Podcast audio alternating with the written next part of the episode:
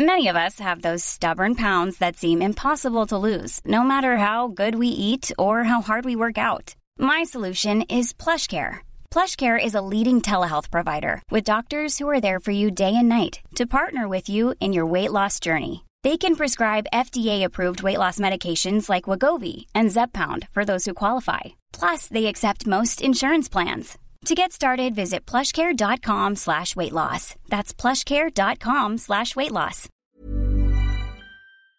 Heraldo Radio, la H que sí suena y ahora también se escucha.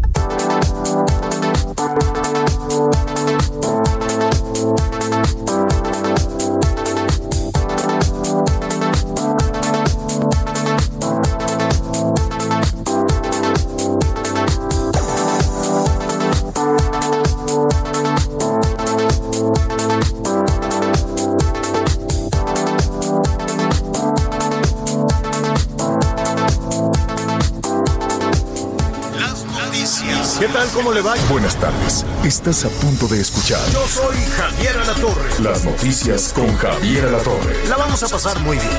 Comenzamos.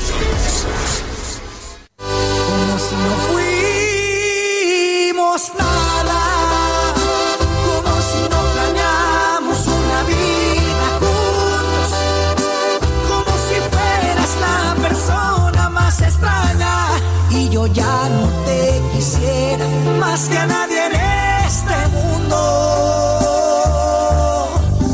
Como si no fuimos nada, como si tu cariño ya no me importara, como si a estas alturas yo ya Bueno. no quisiera. Pues está muy, este, muy acidita la canción, ¿no? Pero, pues ahí está, sucede, sucede que de pronto, ¿no? Hay gente así que te dice, ah, si te vi ni me acuerdo. Qué feo, ¿no, Anita Lomelí? ¿Cómo estás? Ay, sí, qué feo, pero una cosa sí vale la pena. Cuando ya dejaste de estar en un lugar con una persona, sí, sácalo de tus redes sociales, porque si no, luego, aunque tú quieras sobreponerte, estás ahí curioseando de a quién besó, a, A quién ver, abrazó. se llama estoqueo. Exacto. Y, el vie- y la, y a poco, a, a ver, Anita, dime, No, no me hagas decir esas cosas. dime tú, si no andas de vez en cuando estoqueando a la gente, no nada más por la cosa Sí, sí, romántica. da curiosidad. Uno dice, ¿qué estarán haciendo? ¿No? Pero mira, el estoquear para, para poderlo poner, eh, para que estemos todos en lo mismo. Miguel, ¿cómo estás? Buenas tardes. Este, para estar todos en lo mismo es andarle revisando los, caje- los cajones digitales a la gente. Ay, no. O sea, yo, no- Javier. yo no sé si eso esté bien o no, Anita. ¿Qué necesidad? A ver, Bueno, si- ya rompieron, ya se acabaron, ya te puso el cuerno, ya te dijo, ¿sabes qué? Pues ya como si no fuimos nada, como dice la arrolladora Man de Limón. ¿Para qué vas y le revisas los cajones? ¿Qué necesidad? ¿O es tanta la curiosidad? Dime tú. Pues digo, a veces sí tiene uno ganas de decir, bueno, ¿no? Sí. Pero bueno, no hay que perderle mucho tiempo, eso sí. No, bueno, eh, eh, ¿cómo están? Me da gusto saludarlos, pero vaya tema con el que iniciamos el viernes. Oye, es que es doloroso, Miguel. Cántale, ándale, ¿qué fue eso? ¿Qué tiraron? No ¿Qué sé, a alguien se le cayó el vaso. Este, O alguien ¿qué te iba a nos decir? está estalqueando, señor. Estoqueando. Bueno, muy bien, muy buenas tardes, bonita tarde de viernes, está tibiezona. Eh, andábamos en el Frente Frío número 30, pero yo creo que este fin de semana va a estar bueno para la carne asada. Así es que vamos a, a- Nos a invitas, echarle- te prometo que guardamos la sana distancia. Oye, hoy precisamente le vamos a preguntar a un especialista, le vamos a preguntar a un doctor, cómo, em, cómo podemos avanzar ya eh, haciendo de lo más normal y rutinario la sana distancia, como tú lo dices, el uso del cubrebocas y demás. Porque lo que dicen los especialistas con el récord de ayer, que fue una cosa horrorosa, que fue una cosa monstruosa de, de contagios, pues eh, y de fallecimientos, que es lo más lamentable, 1.800 personas que fallecieron en un solo día, esa es una cosa de pesadilla, es una cosa de terror lo que estamos viviendo. Y eh, algunos especialistas lo siguen atribuyendo a las celebraciones de fin de año, no lo sé. Le vamos a preguntar al doctor Francisco Moreno si efectivamente así es. Y también eh, muchas de, las dudas, afortunadamente muchas personas han pasado por el, por el COVID-19 eh, sin mayores... Eh, trastornos sin la necesidad de ser hospitalizados y se han recuperado muy bien, como tú Miguel, como tú Anita, que le dieron afortunadamente la vuelta a, toda, a, todo este tema del COVID porque pues llevan una vida muy sana, porque tienen la posibilidad de, de atenderse, vitaminarse, en fin, ¿no? Eh, eh, eh, no hay, bueno, sin generar mucha expectativa, ayer estaba leyendo, se quedó por ahí perdida en las revistas científicas, que ya están tratando con otro laboratorio no la vacuna, sino el remedio. Que eso es lo más importante, Javier. Que eso es lo más importante. Entonces ya por ahí vámonos despacito, vámonos por cautela, pero los laboratorios Lili, si no me equivoco, este anunciaron ayer que tienen ya una efectividad este, muy alta en un medicamento, ya no la vacuna, y eso cambiaría eh, todas las cosas. Esperemos que así sea, pero vámonos despacito. Al rato le vamos a dar la información completa. Sí. A ver qué opinas, Javier Miguel, sobre eso que decía el presidente hoy muy temprano, el presidente Manuel López Obrador, de emitir un decreto y girar instrucciones a la Secretaría de Salud para que cualquier empresa pueda desde ahora adquirir vacunas y, aplicarlas en México, que sean vacunas que están autorizadas, por supuesto, pues pero pues es muy importante. Ojalá, ojalá, ojalá que así sea, ¿no? Sí, y, de hecho, bueno, eso finalmente ya lo había anunciado el, presidente. El problema es que no hay vacunas. El problema es que laboratorios como Pfizer, AstraZeneca, Moderna, eh, por ahí se me está escapando otro, este, ya muchos han estado comunicando yo tengo eh, la, experiencia directa de, de, una persona del gobierno en el estado de, Yucatán, señor, en donde dicen, este, pues sí, ya se habló y bueno, queremos comprar también nosotros vacunas, pero hay un detalle, no hay vacunas. Resulta que tienen que formarse y en algunos casos en octubre o hasta diciembre podrían empezar a vender las vacunas. O sea, simple, sencillamente las primeras... Pero hay que formarse. Hay que pero, formarse. Pero, pero hay que formarse ya. o sea, si, si, si el presidente, que además me llama la atención, que lo tenga que autorizar el presidente, que el presidente les tenga que dar permiso. Eso, eh, y además así como como en el mismo tono como cuando habla de Biden, ¿no? Que dice, ah, pues sí, me cae bien, ¿no? Ah, sí, vayan, hagan la lucha y a ver si se las venden. Y dijo, al cabo, para cuando se las den, ya yo ya acabé de vacunar, ¿no? Como diciendo, yo quiero hacerlo todo, ¿no? Y una cosa me llamó la atención porque inmediatamente hablé a la Secretaría de Salud para checar, pues, cuál era el procedimiento o de qué estábamos hablando justo para poder platicarlo aquí con, ustedes y nuestras, las, personas que nos acompañan ahorita, y me dijeron, no sé, me estoy enterando en la conferencia, pero al rato eh, tendremos un boletín. Sí, ahora, ¿qué, qué, qué significa que, que, el gobierno federal dé la autorización? Pues ahí, evidentemente, la COFEPRIS también tendrá que intervenir, este, las, eh, la FDA, que es las autoridades sanitarias norteamericanas, pueden autorizar mucho, pero también en aduanas. Es decir, si el gobierno quiere, le puede poner todas las trabas del mundo a un gobierno de oposición que quiera traer las medicinas, ¿no? Porque le puede poner trabas en, en las aduanas, en los aeropuertos, con la COFEPRIS, o sea, si quiere, le puede dificultar las cosas para que eh, el asunto quede eh, solo en manos. Pero no vamos a especular, nos vamos a quedar con el anuncio. El anuncio es muy bueno en el sentido de, de, de, de permitirlo, autorizarlo cosa que me sigue llamando la atención. ¿Por qué tienes que permitir, por qué tienes que autorizar algo que sería para beneficio de todos? Mientras más vacunas, mejor. Mientras eh, eh, más eh, dinero surjan, si los gobiernos de los estados tienen su guardadito para las vacunas, pues que lo utilicen. Además, los gobiernos municipales también. Enrique Vargas, el, el líder de la Asociación Nacional de Alcaldes, él, él fue también de los primeros en sacar los desplegados y decir los municipios que siempre siempre nos dejan hasta el último, que nos dejan hasta el final, que no les dieron las vacunas de la influenza, que no les dieron nada, levantaron también la mano para decir, oigan, nosotros tenemos aquí un guardadito que lo teníamos para la influenza, pues lo queremos usar comprando las vacunas. Los alcaldes de, de todo el país integrados en esta asociación me mandaron ahí un mensaje que están ya muy contentos, le dan, le agradecen al presidente que, que les permitan hacerlo. Ojalá así sea y que se dejen ayudar, que se dejen ayudar y mientras más vacunas lleguen, y mientras más ágil sea el proceso.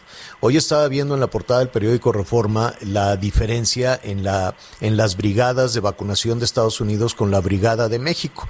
Hay como 10 personas ahí paradas alrededor de una sola persona que le están poniendo la vacuna, ¿no? Y uno es este guardián de la nación y el otro es no sé qué y el otro es esto. Y Ya están todos viendo y todos con una libretita. ¿Para qué 10 personas para vacunar a uno?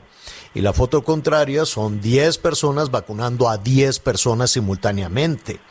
Entonces, esas brigadas, que es un gentío para vacunar a una sola persona, pues con todo respeto habrá que, revisar, revisar también esa, esa, no, no, no, no, pierdes votos, no te va a dejar de querer la gente si revisas la estrategia, toda la estrategia, la estrategia de López Gatel, de la vacunación, todo el mundo lo va a agradecer todo lo va a agradecer y no no que no no debería de mortificarse ningún guardián de la galaxia porque no va a llegar con la cuota de votos suficientes al día de la elección. No, eso ese es otro tema, ese es otro asunto que no debería de formar parte de la discusión de las vacunas. Oye, Javier Anita, eh, yo sí quisiera, en la mañana muy temprano que platicamos sobre qué vamos a hacer con el noticiero y todo, que estuvimos revisando, eh, decíamos de que pues tenemos que buscar. Yo creo que hay que mandarle un mensaje positivo a la gente. En cuestión de salud estamos mal, en cuestión de seguridad estamos mal. Eh, hay que mandar un mensaje positivo. Yo quiero regresar al tema de la farmacéutica Eli Lili, este Javier. Explicarle a nuestros amigos. Este tratamiento, desde hace varios meses en los Estados Unidos, eh, la, la, la organización, o bueno, en este caso, la dependencia encargada de la salud en la Unión Americana, permitió que se utilizara este fármaco que es, es una medicina preventiva que se aplica vía intravenosa. Y se estuvieron haciendo pruebas exactamente en mil personas. Es, es interesante porque el, lugar en donde se estuvieron realizando estas pruebas fue principalmente en casas eh, hogar, en casas de retiro con ancianos, con gente ya de la tercera edad, que es el foco más importante de contagio en los Estados Unidos. Bueno, pues resulta que por lo menos el 57% de la gente que estuvo recibiendo este fármaco durante este tiempo, pues prácticamente eh, empezó a formar anticuerpos y sobre todo, bueno, pues empezó a, tener la fuerza para no tener contagio. Y disminuyó en un 80% el contagio en este hogar. Sí, que, sí creo que es muy importante esto, porque esto no tiene nada que ver con la vacuna. Lo que es importante es, tratar la enfermedad. Decía mi abuelita, después de la enfermedad, pues ahora hay que saber cuál es el, remedio. La vacuna es medida preventiva, pero un fármaco que acabe con la, con la enfermedad o que por lo menos nos ayude a evitar que el contagio sea masivo, creo que esa es una excelente, excelente noticia. Fue la situación muy Hay que tomarla con, cautela. Sí, hay que tomarla, hay que tomarla pero en medio de toda la oscuridad, señor, una luz. Sí, esa es una muy buena, es una muy buena noticia. Y sabes qué, este, eh, yo creo que algunos de los eh, de los gobernadores que dicen eh, ya sea en la CONAGO o de las alianzas de presidentes municipales, en fin, o de las mismas empresas, de las mismas empresas, o por ejemplo el secretario de Salud de Nuevo León que este fin de semana se va a Rusia, un friazo, se va a Rusia para negociar que, que le manden las vacunas y demás estaría muy bien que algún secretario de salud o alguno de estos personajes entrara ya directamente en comunicación con este laboratorio,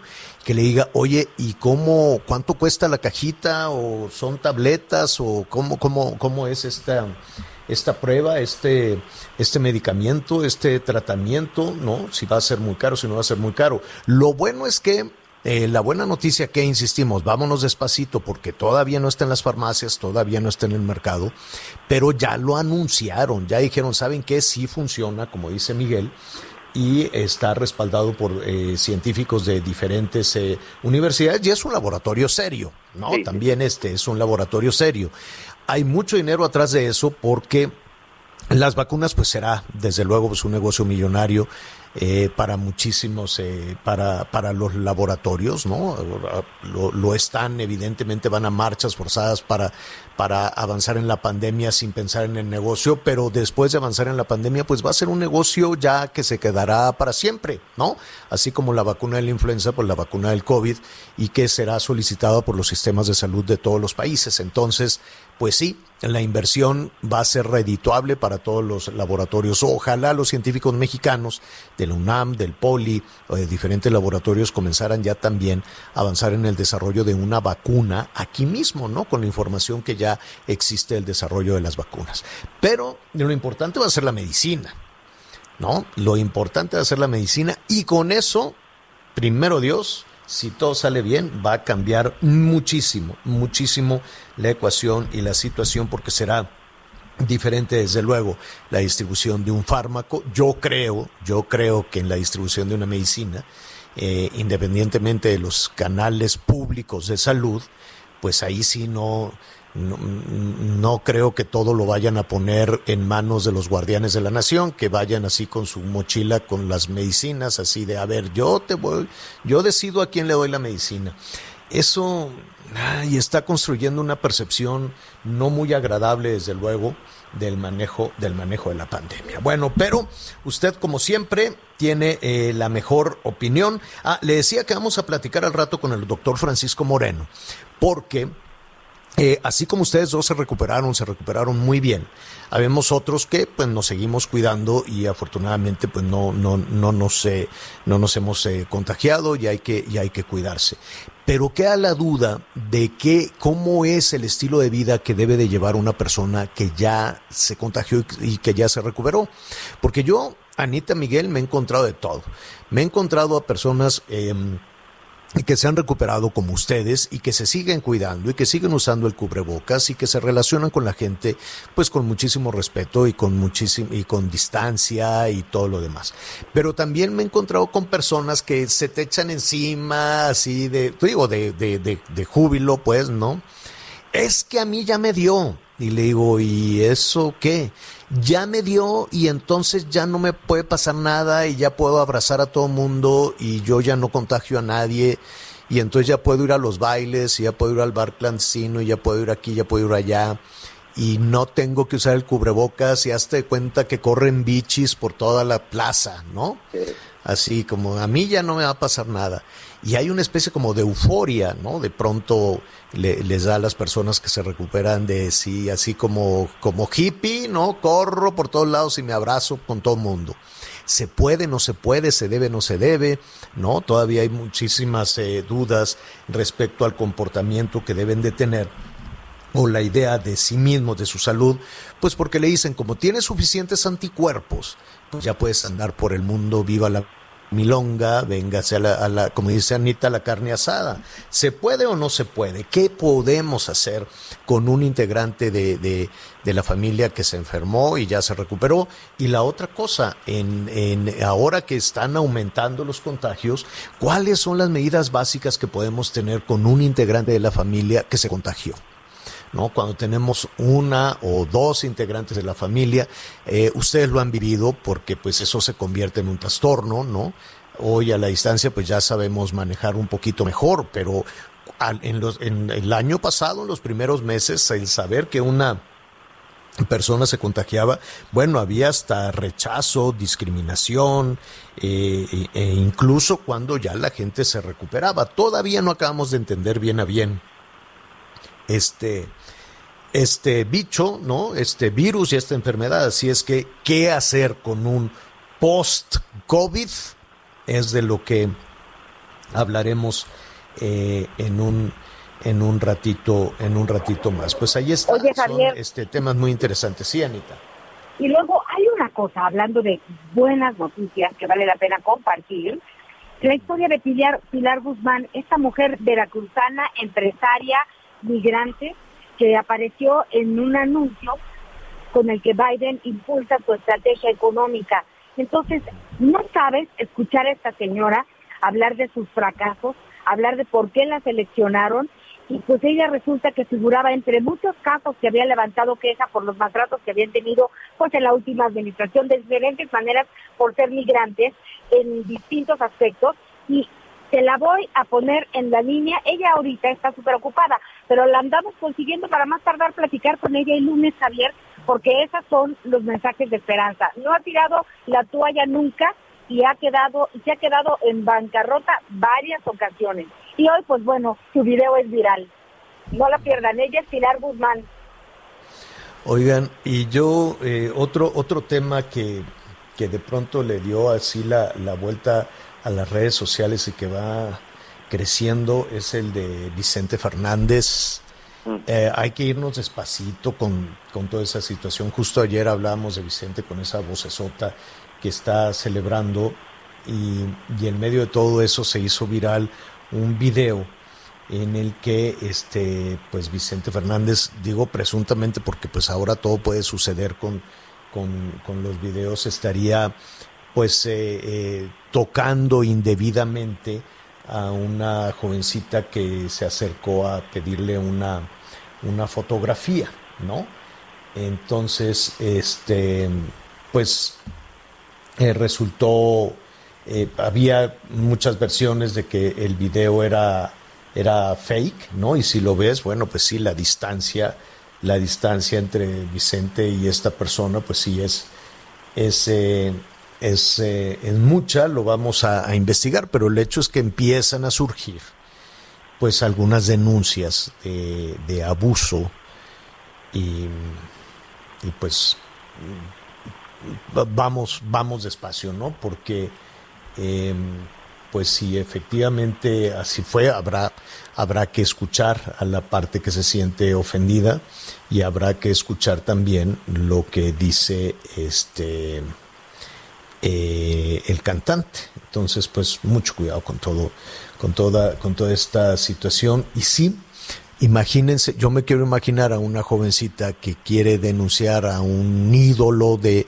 de la canción, a un personaje eh, tan célebre, tan querido, tan respetado, pues, pues está en desventaja, ¿no? Porque dice, yo, ¿cómo, ¿cómo le hago para denunciar una situación de esta naturaleza?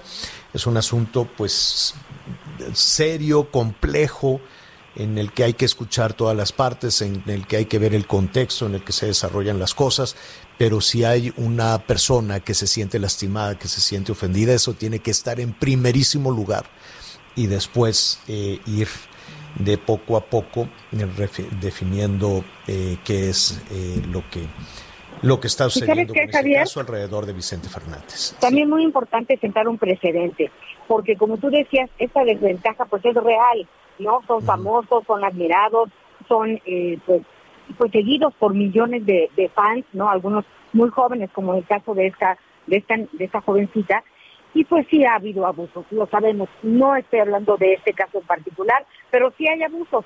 Entonces, sí va a ser muy importante de qué manera se llevan a cabo las cosas en este sentido, pues para que sí quede claro y todo esto que de repente se da por el glamour y por lo que suele suceder a veces en conciertos o en presentaciones, pues cada quien también ubique su lugar y, pues que no se equivoquen.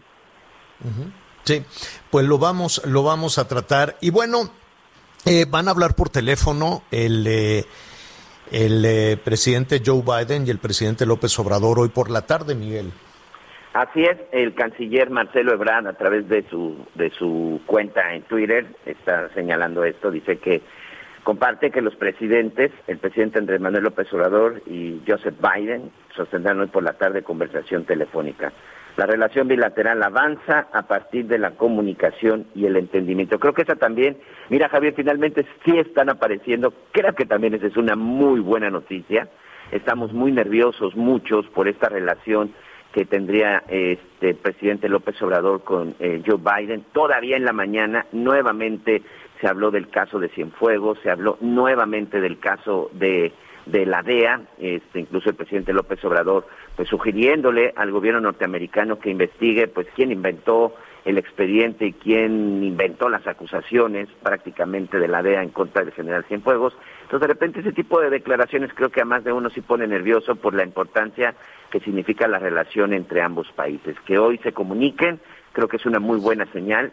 Dos días después de haber tomado el poder, que ya se esté comunicando con el presidente López Obrador, creo que es una buena señal, señor. Bueno, vamos a hacer una pausa. Me está llegando por aquí un mensaje también de trabajadores de Aeroméxico que están preocupados pues por toda esta situación, por todos los ajustes que está haciendo también Aeroméxico. Nos dicen de, perdón, Anita. Sí, Javier. Ah, sí, en el vuelo que yo fui a Oaxaca éramos seis pasajeros y entre nosotros dijimos, en ese vuelo no salió ni para la gasolina. Seis pasajeros, imagínate. Saludos a Oaxaca que también están eh, en, problemas con los semáforos. Bueno, todo esto lo vamos a tratar inmediatamente después de los mensajes. La Ciudad de México en rojo todavía la próxima semana y vamos a ver eso qué significa. Vamos a hacer una pausa, volvemos. Sigue con nosotros. Volvemos con más noticias. Antes que los demás. Heraldo Radio. La HCL se comparte, se ve y ahora también se escucha. Heraldo Radio.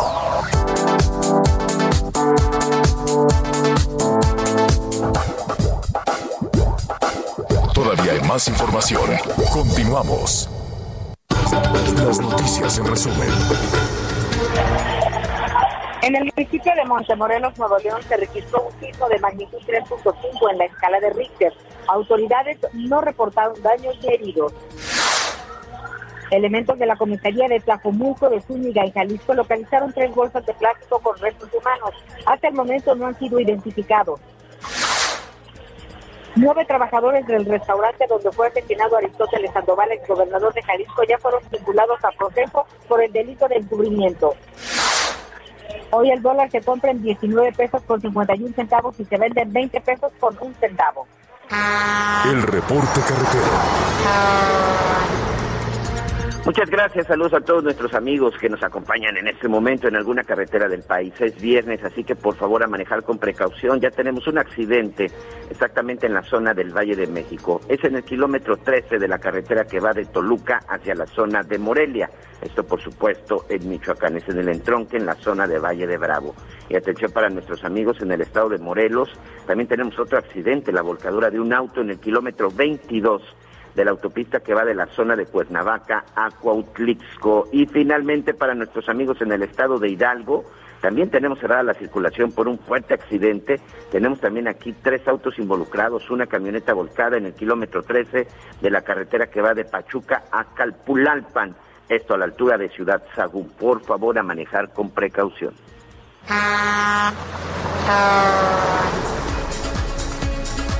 Bueno, pues eh, a propósito de la conversación que van a tener finalmente los presidentes de México y de Estados Unidos. Qué bueno, la, verdad es que eso puede ayudar a superar una percepción de pues de desacuerdo, sobre todo del lado mexicano, ¿no? Porque no, no, no, no hay este clima, no, no, no ha sido pues como eh, muy abierto el, el, el, beneplácito y probablemente no lo sea, pero tampoco le tiene que caer bien, ¿no? Tampoco tiene que ser como, como decía el presidente, el mejor amigo, ¿no? Ya tuvo su mejor amigo, ahora de lo que se trata es de una relación respetuosa, y de una relación de gobierno a gobierno, de presidente a presidente, aunque no sean amigos. El, quién sabe, tal vez con el tiempo y en una de esas este se.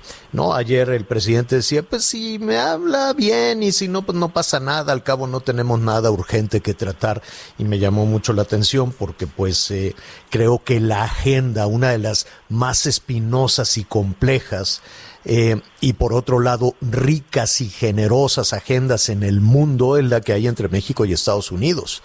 Es como ir del cielo al infierno. Hay cosas muy buenas, hay cosas muy complicadas, pero sí, sí, hay temas, eh, yo supongo, urgentes. Pero bueno, el tema es que ya van a hablar hoy eh, muchísimas gracias por sus llamados. También nos están diciendo a propósito del estoqueo, Anita, de lo que decías al principio de estarle revisando los cajones a, a un amor que ya, que ya se fue, que ya acabó. Nos dicen, pues el, el, el, el gobierno, el gobierno sigue estoqueando en los cajones del 2006, ¿no?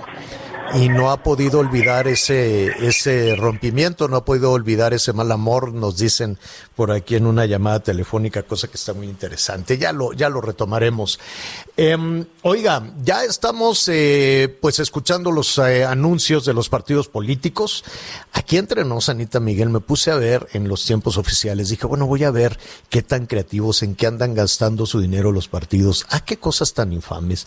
La verdad es que nada nuevo no, no, no veo como que por qué vas a votar por un partido cuyos líderes este, marchan, ya sabes, porque entonces si los mismos lugares comunes y todos, este, ninguno se salva, ¿eh? Sí, dime Anita. a veces creo que tienen unos cuates y le dicen, a ver, yo te doy a ti, yo te, yo te contrato a ti, y pues haz algo bonito, así, algo moderno, como los millennials. Este, vamos a hacerle como TikTok si quieren pero de, profesional no hay nada y lo peor del caso, la propuesta, la oferta que tú digas, a ver de qué se trata, no hay en ninguno. Sí, este, y lo vamos a, vamos a ir platicando aquí con los líderes de los partidos. Poco a poquito, en un ratito estaremos eh, iniciando la conversación con el nuevo, eh, digamos que con el nuevo contendiente en la arena electoral em, eh, para, para conocer cómo le van a hacer. ¿Qué pasó, Miguel? Oye, Javier, nada más ahorita que tú comentabas este asunto de que ya nos están recetando con sus anuncios. Este, Sorprendente lo que ayer se decidió este, por parte del Instituto Nacional Electoral, en donde pues le dice a los medios de comunicación, radio y televisión, resulta que eh, algunas estaciones de radio, en algunos, eh, eh, algunas televisoras, cuando entraban los anuncios del INE, pues se le avisaba a la gente. El siguiente anuncio es del partido político de acuerdo a la ley del Instituto Nacional Electoral. Bueno, pues ayer, yo no sé cuál fue la, molestia o qué fue lo que no les gustó, pues han ordenado que la radio y la televisión tienen que eliminar estas cortinillas, como, como nos la conocemos en el argot, o tienen que eliminar estos mensajes de advertencia de que viene un mensaje de un partido político. Mm, pues eh, eh, no sé cómo lo, lo, tomen, si como una cuestión negativa, pero el hecho es que, es que lo quitaron. Pero pues eh, digo, no con eso, no con eso vas a mantener la atención. Te recetan cinco minutos seguiditos uno tras otro de anuncios. Y la verdad es que a mí lo que me preocupa es la cantidad de dinero desperdiciado. Son 53 millones de spots. Para hacer esos 53 millones de, de spots, pues se tuvo que invertir una cantidad de dinero este, importante. Y la otra situación es que em, em, eh, el, el, valor, aunque no pagan, no, no pagan el, el, valor de la transmisión, este, eso cuesta, o sea, cuesta para una empresa de, de comunicación, pues eso cuesta definitivamente poner, poner eso. Pero bueno, ya, ya lo estaremos retomando en un, en un momentito más. ¿Cómo están los semáforos para la próxima semana? Ya le comentaba la Ciudad de México. Está en rojo, vamos a revisar lo que eso eh, significa y sabe que eh, hay que ponerle atención también nuestros amigos en los estados. Vamos en este momento a Michoacán, porque Morelia eh, muy probablemente en las próximas horas la ocupación esté superada, esté rebasada. ¿Qué es lo que nos dice en ese sentido nuestro compañero Jorge Manso? ¿Cómo estás, Jorge? Qué gusto saludarte. ¿Qué tal? Qué gusto saludarles. Eh, por supuesto que desde Michoacán tenemos mucho que informarles y compartirles que es inminente que Michoacán eh, se ha declarado el semáforo rojo por la contingencia sanitaria que ya en este momento acumula más de 39 mil eh, pacientes o enfermos de COVID-19. En este momento se estima una letalidad de eh, 3.080 personas, es decir, eh, aproximadamente el 7.9% de las personas que han, eh, han enfermado lamentablemente han fallecido desde hace ya 10 eh, meses que lleva en Michoacán la contingencia sanitaria. Esto ha provocado que la capacidad hospitalaria poco a poco se esté rebasando. Tanto hospitales del INS como del ISTE prácticamente ya están al 100% y en los hospitales públicos de la Secretaría de Salud eh, ya prácticamente están al límite. Esta semana incluso se llegó a tener solamente una cama disponible para atender al paciente eh, COVID. Esto refleja que el sistema hospitalario ya está prácticamente eh, al borde del colapso y eh, si no disminuye la cantidad de contagios, la cantidad de personas que se hospitalizan justamente por complicaciones, es inminente que en Michoacán se tenga una crisis sanitaria y que obviamente derive en un confinamiento obligatorio como ocurrió hace algunos meses. Esto también ha llevado a las autoridades a endurecer las medidas para que eh, se eviten las concentraciones masivas que aún cuando hay restricciones en ese sentido, en algunas comunidades se siguen llevando a cabo jaripeos clandestinos, palenques eh, de manera eh, pues clandestina también, eventos deportivos y también incluso fiestas patronales. La arquidiócesis de Morelia, rectora del sistema religioso en Michoacán, ha ordenado que se suspendan las celebraciones eucarísticas y que éstas se lleven solo a cabo en, de manera privada. El sector eh, gobierno ha ordenado el cierre de oficinas eh, donde se llevan a cabo actividades no esenciales, que mantendrá la operatividad de dependencias obviamente que tienen alguna actividad esencial. Y eh, pues en Michoacán también ya ha sido aprobada una ley que obliga a todo michoacano, a toda persona que esté en Michoacán, a usar el cubrebocas. De esto es de lo que habla el gobernador Silvano Aureoles Conejo, quien ha eh, pues advertido que si no descienden los números de contagios, hospitalizaciones y de muerte, es inminente que eh, pues se eleve la alerta al color rojo y esto habla de una eh, situación de crisis. Escuchamos lo que dice el gobernador. Primero, el uso de cubrebocas es obligatorio en todo el territorio del estado de Michoacán. Dos, se cerrarán todas las oficinas del gobierno del Estado que realizan actividades no esenciales a partir de hoy. Tres, eh, acatar todas las disposiciones del decreto publicado el 6 de enero y que indica lo siguiente. De jueves a sábado se cerrarán todas las actividades no esenciales a partir de las 7 de la noche. Esto en todos los municipios del estado de Michoacán. Para el caso específico del municipio de Morelia, el cierre a partir de las 7 de la noche es de lunes a sábado. Eh, siguiente, los domingos es cierre total de actividades no esenciales en los 113 municipios. Esto eh, ya se ha venido aplicando, los últimos puntos que ha eh, dado a conocer el gobernador, eh, y sin embargo la situación de contagios sigue en incremento.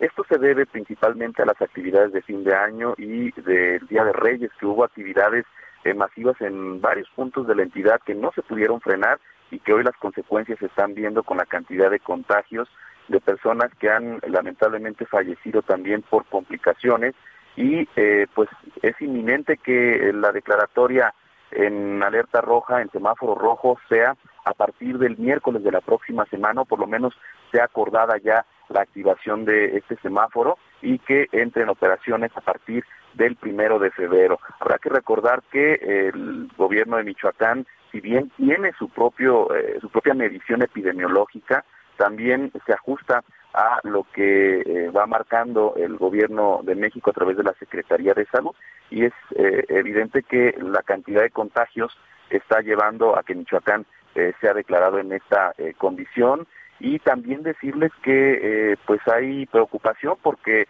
el confinamiento obligatorio obviamente impactará de manera significativa las actividades económicas y sociales que se llevan a cabo en Michoacán. En Morelia eh, está declarada ya la alerta roja, ya hay eh, actividades eh, restringidas, ya hay suspensión de horarios o actividades en horarios para evitar justamente las concentraciones masivas, pero esto no ha sido suficiente y es por ello que se supone la entrada en vigor del semáforo rojo en todo Michoacán y que pues puedan impactar de manera significativa en la contagiosidad que, pues insisto, está ya rebasando la capacidad hospitalaria tanto del sistema de seguridad social como el sistema público y también los hospitales privados.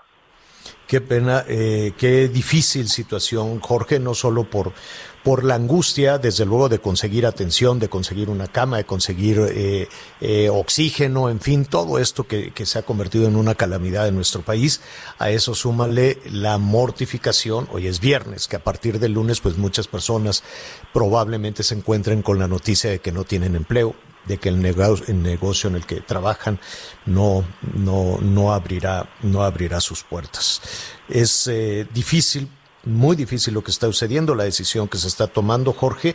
Si no tienes inconveniente, pues vamos a retomar el lunes contigo cuál es el panorama para la próxima semana y porque lo que se adopte, lo que suceda ahí en Michoacán impactará en la, en la región, ¿no? Lo que sucede en Michoacán, lo que sucede en Jalisco, pues tiene un impacto muy, muy importante en toda la región.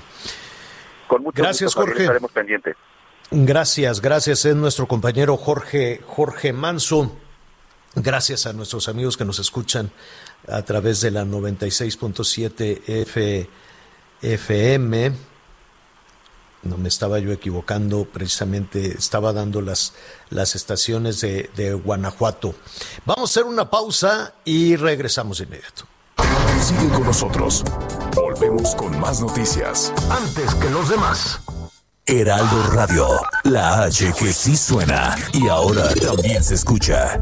Muy buenas tardes, amigos. Estamos aquí en el Heraldo Radio y vamos a platicar con Pau Sasso sobre un tratamiento capilar. Usted ya lo conoce, no ha escuchado hablar de él. Ponga atención, porque el cabello es el marco de la cara y cómo realmente nos eleva la autoestima o de plano nos la baja. Pau Sasso, ¿cómo estás? Adelante.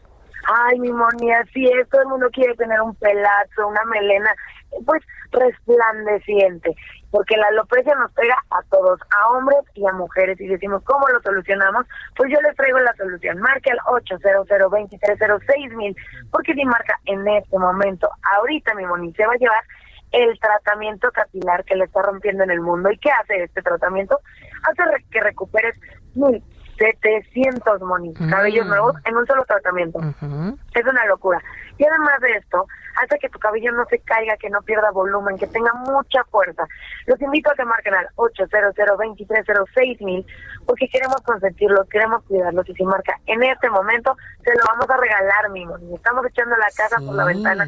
Queremos que todo el mundo se sienta seguro, feliz, con una cabellera abundante. Marca el 800 mil porque si marca en este momento te lo lleva completamente gratis, solamente tiene que pagar los gastos de manejo y envío. Marque al 800 mil si usted quiere recuperar 1.700 cabellos nuevos, quiere que no se le caiga el cabello, quiere tener una melena abundante, sedosa y con volumen, es momento de llamar porque uno cree que luego ya cuando se queda pues, sin cabellito y así, ya no tiene solución. Este tratamiento hace que tenga solución, ¿sí mi bonito? Sí, claro, y además hay que intentarlo, hay que hacer el último esfuerzo. Y cuando usamos nuestra careta o cubrebocas, ¿qué se ve primero? Los ojos y el cabello. Así es que hay que tratarlo bien y a marcar en este momento 800 mil. Gracias, Pau. Gracias a ti, mi. Continuamos. En la app o en lacomer.com, como te gusta te llega. Haz tus compras desde donde estés. Solo en la Comer en tu casa. Como te gusta te llega. Heraldo Radio 98.5 FM.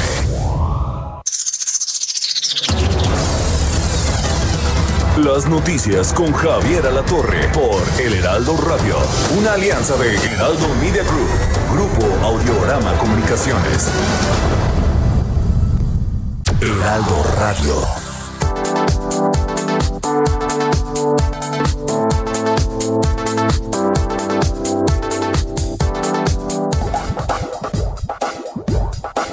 Todavía hay más información. Continuamos. Oiga, le comentaba que ya estamos en, en, pleno proceso electoral. Hay que revisar desde luego la oferta de los eh, de los partidos. Habrán los partidos necesariamente se tienen que poner las pilas con los con los mensajes para poder conectar con la ciudadanía. Yo le yo le preguntaría en lo que estamos con nuestro este siguiente invitado. Usted quién quién conoce más las necesidades de, de usted? Eh, y de su familia. Un político de estos que conocemos, un político de carrera, un deportista, un cantante, un actor, este, un empresario, un maestro, ¿no? Eh, y esto se lo pregunto porque eh, también ha llamado la atención cómo los partidos políticos están definiendo a sus, a sus eh, candidatos. Me da muchísimo gusto saludar en este momento a Fernando González, presidente de redes sociales progresistas. ¿Cómo estás, Fernando? Buenas tardes. Hola Javier, muy buenas tardes. Muchas gracias por la oportunidad de conectar con tu auditorio. Mi gratitud, Javier, a tus órdenes. Gracias, Fernando. Antes de, ver cómo podemos eh, participar los ciudadanos en la selección de, candidatos y, la decisión, y también te preguntaría, ¿no? Que tú como, ciudadano, además de, de líder político de un partido, este, ¿cómo, ¿cómo podemos definir cuando, por ejemplo, en redes sociales progresistas, pues encontramos una diversidad enorme de candidatos que van desde deportistas hasta políticos de carrera? Así es, yo creo que va a haber una enorme diversidad de posibilidades y el ciudadano, el elector, tiene que estar muy atento a lo que hagamos los partidos políticos, a lo que propongamos, a las historias de vida de cada hombre o mujer que van a estar recorriendo las calles o en las redes sociales o en los distintos programas de radio y televisión. Nosotros por lo pronto queremos proponerles un método para que nos ayuden a escoger a las personas que las vayan a representar en esta primera etapa que se llama precampañas, las primarias internas de los partidos, las que lo hagamos porque no todos los partidos se prestan este tipo de prácticas. Nosotros queremos proponerle a la ciudadanía que a través del voto digital, sin salir de casa, nos ayuden a escoger a la mejor persona, hombre o mujer, que les vamos a proponer. Nosotros estamos proponiendo diversos perfiles, desde líderes empresariales, eh, líderes sociales, deportistas, líderes del espectáculo, una amplia variedad de personalidades y formas de liderazgo, con el compromiso de que establecimos un instituto de formación y educación política, donde vamos a dar capacitación política y formación en gobierno para que todos tengan una información y capacitación más o menos generalizada. Para elegir estas personas tienen que bajar la aplicación Mi Apoyo RCP de cualquiera de las dos eh, distribuidoras, sea Android o sea Apple Store, de cualquiera de las dos grandes distribuidoras de aplicaciones que existen en el mercado, bajar mi apoyo RSP que se diseñó con la ayuda del Instituto Nacional Electoral. Ahí van a encontrar la forma de votar con su credencial de elector, como simpatizante o como ciudadano y van a ayudarnos a escoger a la mejor persona que va a ser nuestro candidato a partir de abril, ¿no? La elección es en junio, escogemos ahorita el precandidato, lo hacemos candidato, si así lo decide la ciudadanía, en marzo, en abril, en abril comienzan las campañas y en junio, junto con todo el concierto de todos los partidos, ellos, el ciudadano tendrá que escoger de entre todo este concierto de liderazgos a quién quieren de diputado federal, de jefe delegacional, de diputado local, que son las opciones que hay en las, en las diferentes entidades federativas del país, ¿no? A ver, de, de nueva cuenta, ¿qué, qué hacemos? vamos a poner un, ejemplo, Fernando. Ah, bajo la, la, aplicación, ¿cómo se llama la aplicación? Mi apoyo RSP, la van a encontrar próximamente en las dos distribuidoras de... RSP es de redes sociales progresistas. Son las mi apoyo RSP. ¿Cuesta? Eh, no, absolutamente, es gratuita, lo puede bajar cualquier ciudadano, eh, solo puede votar una vez, eso sí, es ah, una, una aplicación, un voto, y va a aparecer de manera automática. Si una persona dice, ah, pues yo voy a votar todo el día, no, no, solo una vez. No se puede, solo una vez. Ah, ok. Y si, y si lo desean, también pueden entrar a nuestra página de internet, eh, redes sociales progresistas.org y ahí lo van a, la misma página los va a conducir a voto digital y ahí pueden tomar la decisión que mejor les parezca con relación a las historias de vida que les estamos presentando de los distintas de los distintos liderazgos que estamos poniendo a prueba del ciudadano.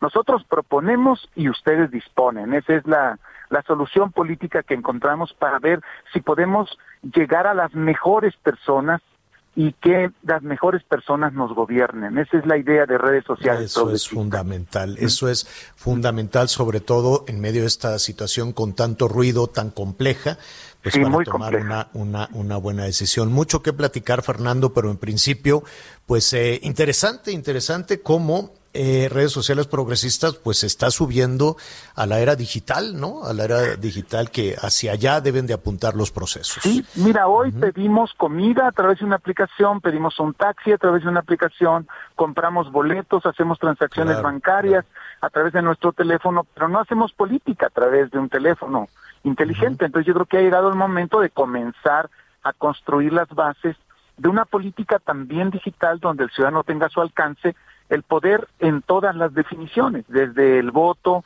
desde la decisión de los perfiles de los precandidatos y candidatos, hasta la posibilidad de influir e incidir en el gobierno. Eso tiene que comenzar a pasar ya en nuestra vida cotidiana, porque ya estamos en el siglo XXI y la política se ha quedado, creo yo, que a mitades del siglo XX, con liderazgos también muy obsoletos que tenemos que comenzar a actualizar rápidamente, porque si no, no vamos a construir este país la potencia económica, política y social y cultural que merecemos ser como sociedad. Fernando, pues mucho que platicar. Te agradecemos esta primera conversación y estaremos ahí muy pendientes de, cómo avanza la aplicación. Gracias, Fernando. Gracias, Javier, por la oportunidad y un abrazo a tu auditorio y que, que todos se conserven muy bien, cuídense mucho y que tengan mucha salud. Y un abrazo solidario a los que hayan perdido algún ser querido en este momento tan difícil que estamos viviendo como sociedad, ¿no? Qué tremendo. Fernando, te agradecemos. Buen fin de semana. Igualmente. Buenas tardes. Gracias. Es Fernando González, el presidente de Redes Sociales Progresistas. Una pausa, volvemos. Sigue con nosotros. Volvemos con más noticias. Antes que los demás. Heraldo Radio, la H que sí suena y ahora también se escucha. Heraldo Radio.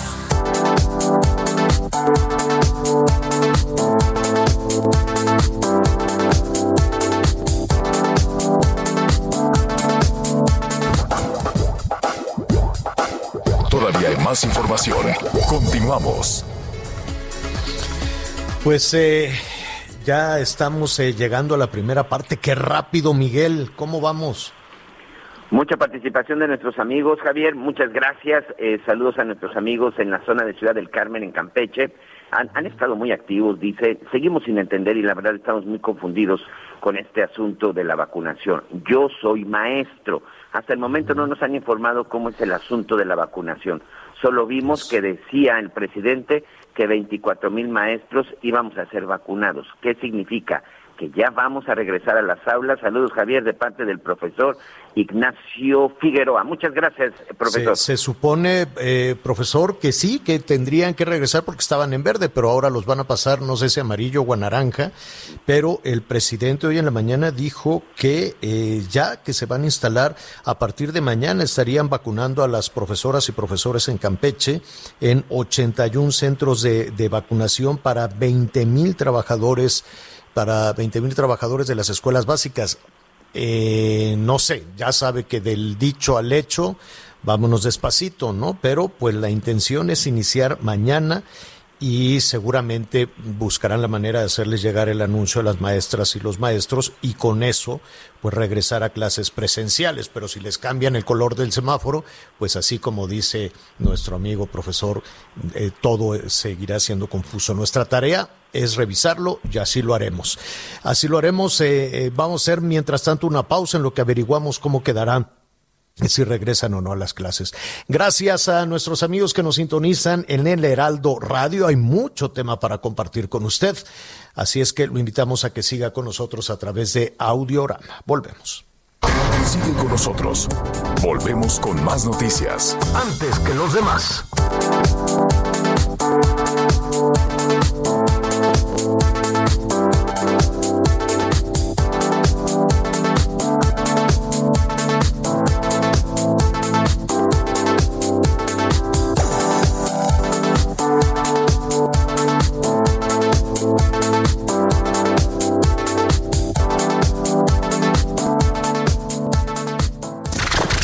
Gracias por acompañarnos en Las Noticias con Javier La Torre. Ahora sí ya estás muy bien informado.